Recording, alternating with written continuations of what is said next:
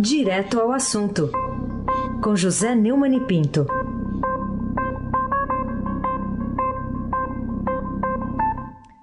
Neumani, bom dia. Bom dia, Carolina Ercolim, tintim por tintim. Bom dia, Almirante Nelson Volter. Oi. Tá chegando no porto aí esse pedalinho do, do Almirante, né? Tchau, querida.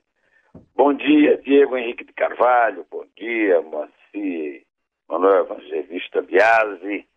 Bom dia, é, Manuel Bonfim, Alice Isadora. Bom dia, ouvinte da Rádio Eldorado, 107,3 FM. Carolina Herculin, Tintim por Tintim. Neumani, vou falar aqui o resumo da capa do Estadão. E a conta chegou. Paralisação dos caminhoneiros agoniza, mas deixa rastro de perdas que devem chegar a 75 bilhões de reais, além de comprometer o PIB, estimular greves e gerar inflação esse compilado e resumo aqui do, do fim do movimento no alto da primeira página do Estadão de hoje é ao mesmo tempo duro, pungente e preocupante. É, do jeito como andam as coisas nessa agonia sem fim e sem razão, quando o Brasil chegará ao fundo do poço, hein, Neumann? Nós pensávamos que tinha chegado ao fundo do poço com o impeachment de Dilma Rousseff. O, o Temer reuniu uma boa equipe econômica, mas decepcionou a nação em vários episódios, principalmente na questão da corrupção, porque comprou o apoio da Câmara dos Deputados para evitar ser investigado. E há notícias novas, muito é, preocupantes a respeito da investigação lá do Porto de Santos. Agora, diante dessa belíssima capa, dessa capa histórica do Estadão, com a foto linda do André Penner da Associated Press, é, no alto da página a foto de víveres, de frutas, é, pelo chão, no CEAGESP de São Paulo, nós chegamos à, à conclusão de que está difícil pensar numa conclusão. Nós parece que continuamos descendo escada abaixo e, e chegamos a uma situação meio suicida, sadomasoquista da sociedade. A sociedade está pagando uma conta altíssima. Esses 75 bilhões de que o Estadão fala pode não ser é, o valor definitivo do nosso prejuízo e a situação chegou a preocupar até a Carmen Lúcia, presidente é, do, Tribunal, do Supremo Tribunal Federal. Peço que o almirante Nelson toque a sonora da Carmen falando da situação. A democracia não está em questão. Há questões sociopolítico e financeiras nas democracias também mas o direito brasileiro oferece soluções para o quadro apresentado e agora vivido pelo povo brasileiro. Não se há de deixar ao povo o sofrimento pela carência de aplicação do direito.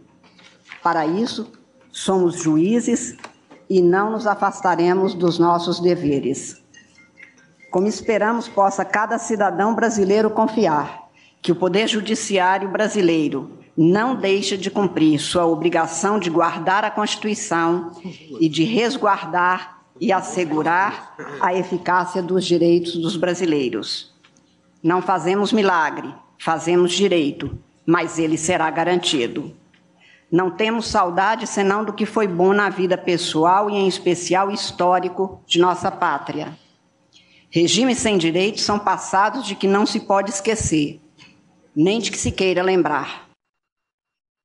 É, é tudo muito bonito, mas o, a verdade é que o Poder Judiciário tem contribuído muito para o descrédito com essa, é, essa mania que o Gilmar Mendes, o Lewandowski, o Toffoli, os vários, o Marco Aurélio Mello tem de é, ficar brigando com a primeira instância, que tem combatido a corrupção, que é um dos pontos unânimes na sociedade.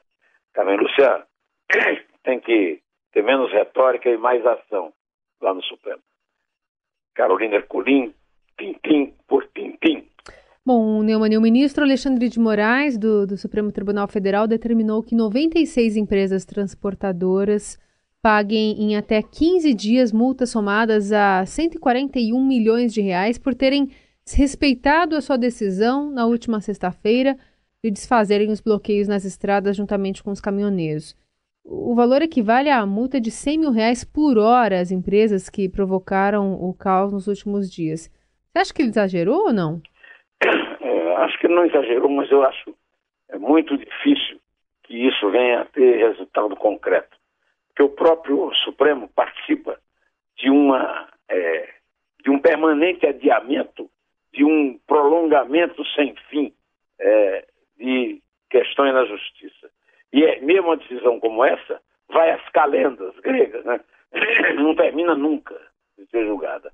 E esse julgamento lerdo é um dos problemas graves que a sociedade brasileira enfrenta e que por isso chegou a essa situação em que apoia um movimento que é contra ela mesma, como foi o caso desse movimento que uniu, agora como está registrado pelo tribunal, é, empresas, transportadoras de cargas, grandes empresas com frotas, com caminhoneiros que se dizem autônomos, mas há dúvidas a respeito, Carolina Ercolim, tintim por tintim. E o ministro da Segurança Pública, Raul Jungmann, informou que a polícia prendeu o suspeito de matar aquele caminhoneiro com pedrada em Rondônia, mas a própria Polícia Federal desmentiu o seu superior hierárquico. O que explica a violência deflagrada no momento em que o movimento de paralisação começou a definhar e o que leva o ministro a se precipitar a ponto de depois ser desmoralizado? É, é impressionante. É, você sabe, quando eu era menino, minha avó me chamava de amostrado, quer dizer, um cara exibido, né? Mas eu quero uma boa alma. Eu também até acho que o ministro João é uma boa alma, mas ele está no lugar errado. O ministro de Segurança não pode ter essa compulsão que ele tem para aparecer, para dar qualquer notícia. Então ele corre para dar notícia antes da notícia ser confirmada. É claro que é grave, grave, um caminhoneiro ser morto a pedradas por radicais que queriam que o caminhoneiro se mantivesse é, no movimento de paralisação.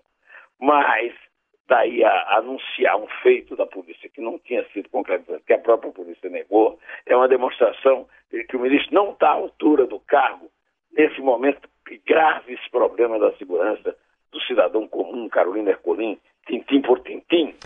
E como os petroleiros em greve desde ontem desobedeceram à decisão do Tribunal Superior do Trabalho, né, que decretou que a greve deles é ilegal, seus ministros decidiram, no primeiro dia do movimento paredista, aumentar a multa contra os petroleiros de 500 mil para 2 milhões de reais por dia. A gente está falando de é, quantias vultosas aí. Quem garante que essa multa será cobrada e paga e que punições poderão advir da desobediência às novas determinações do órgão máximo da Justiça Trabalhista, hein? Eu sou um leitor muito assíduo do José de Souza, nosso é, colega lá da UOL, e ele é, mostrou claramente, por um documento da, da Federação Única dos Petroleiros, né, que essa greve nasceu da prisão do Lula. Então, eu quero insistir que tanto o Lula livre como o Fora Temer são é, atentados contra a democracia, porque a lei precisa ser cumprida. E não e, e o, o Tribunal Superior do Trabalho tem toda a razão não há razão de fazer greve sem razão específica, sem motivação ligada às condições e, aos, e à remuneração do trabalho. Uma greve política não pode ser aceita. Agora, as multas são cobradas, mas não serão pagas. Nunca foram. Esses sindicatos que promovem esse tipo de coisa nunca pagaram multa nenhuma. Além disso, esses recursos vão, como os outros que eu falei na, na resposta anterior, as calendas gregas. E esta é uma das tragédias nacionais que estão produzindo uma tragédia maior, que é a nossa completa desesperança e o nosso instinto suicida que leva a um movimento como esse, que está deixando o, o, Brasil de tanga, com as calças na mão. Carolina Ercolim, tintim por tintim. E em que as investigações da Operação Registro Espúrio da Polícia Federal iniciada ontem poderão contribuir para o combate de corrupção sistêmica no Brasil? Realmente, a, a Operação é, Registro Espúrio da Polícia Federal é uma operação é, que faz muito tempo que já devia ter sido iniciada. Né? Essa história dos sindicatos.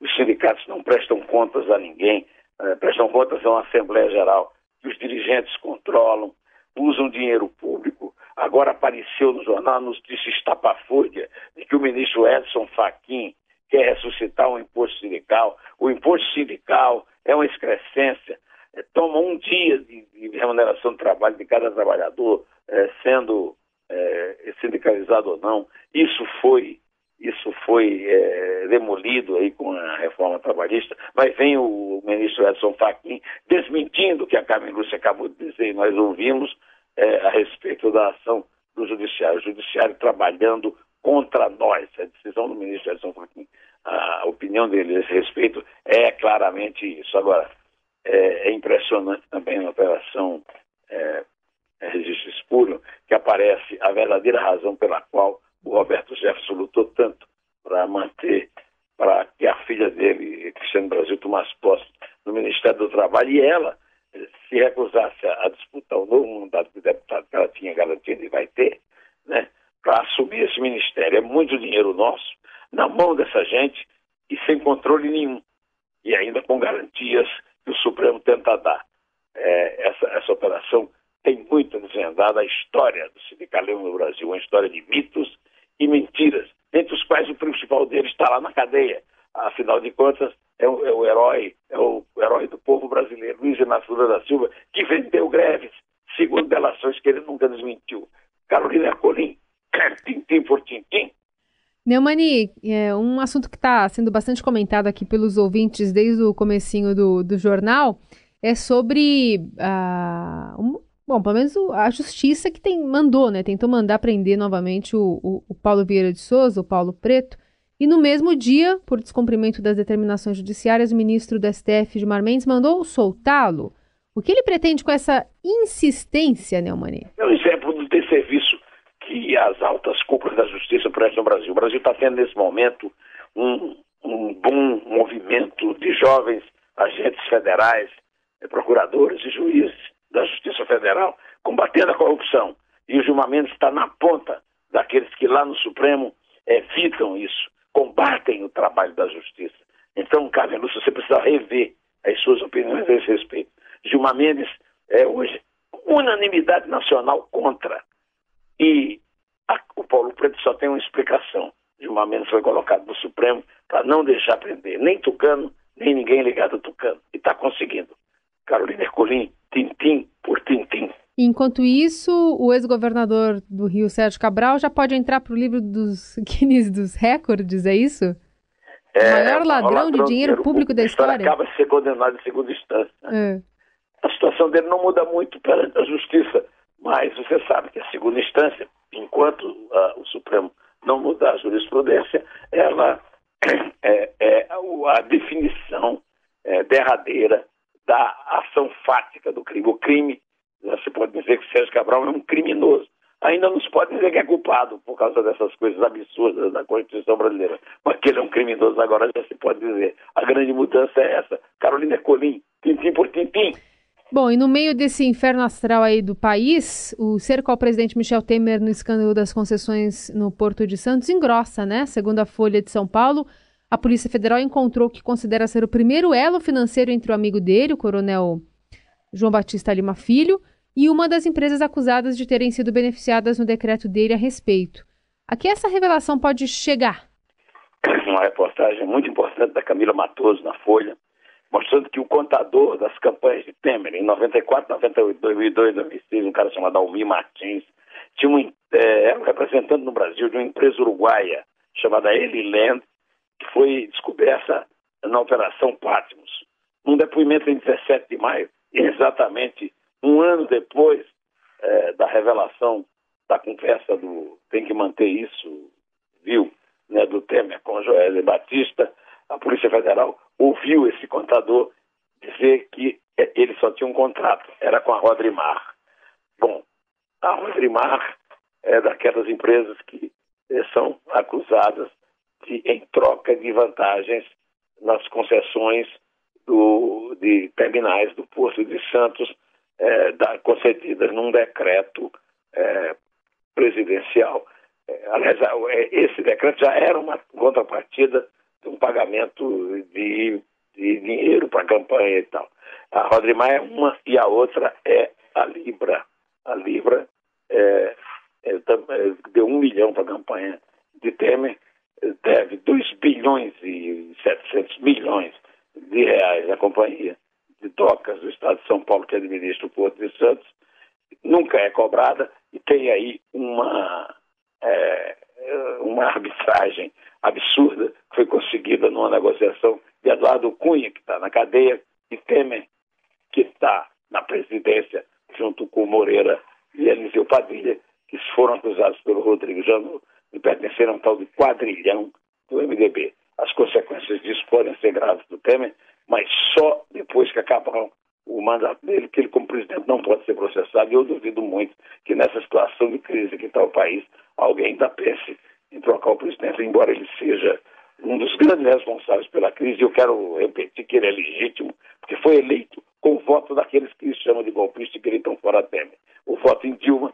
ele era vice de, de Dilma e foi eleito por causa disso e está na presidência por causa disso. É mais um representante da herança terrível do populismo absurdo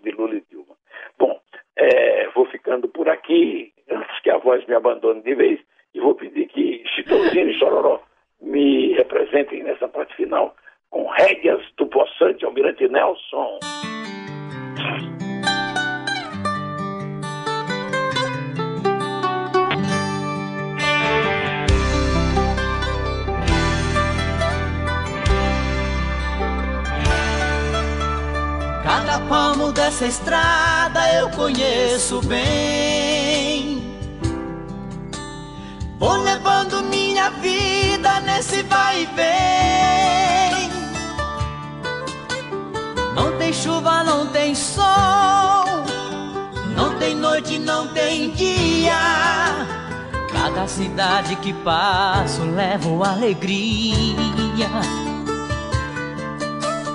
Quantas estrelas já vi iluminando o céu. Madrugada de sereno, molha o meu chapéu. A canção é muito bonita, mas na verdade os caminhoneiros hoje fazem, que são trabalhadores, respeitáveis, mas estão fazendo parte da desesperança nacional e trouxeram muita tristeza e muita preocupação com o seu movimento, embora ele tenha refletido a grande raiva, a grande indignação da sociedade brasileira com essa situação em que os três poderes da República eh, estão deixando a aflita e desamparada sociedade brasileira. Eh, vamos contar, né? Vamos sim. Carolina Ercolim, tintim por tintim. E você se cuida, hein? É, ó, Ah, descansa, tá difícil se negócio aqui, né? hidrata. Os ouvintes estão preocupados com você. Falam, ah, mas a voz do Neumann. Ah, mas ele tá se recuperando. Vai ficar bom. É três. É dois. É um. Inter.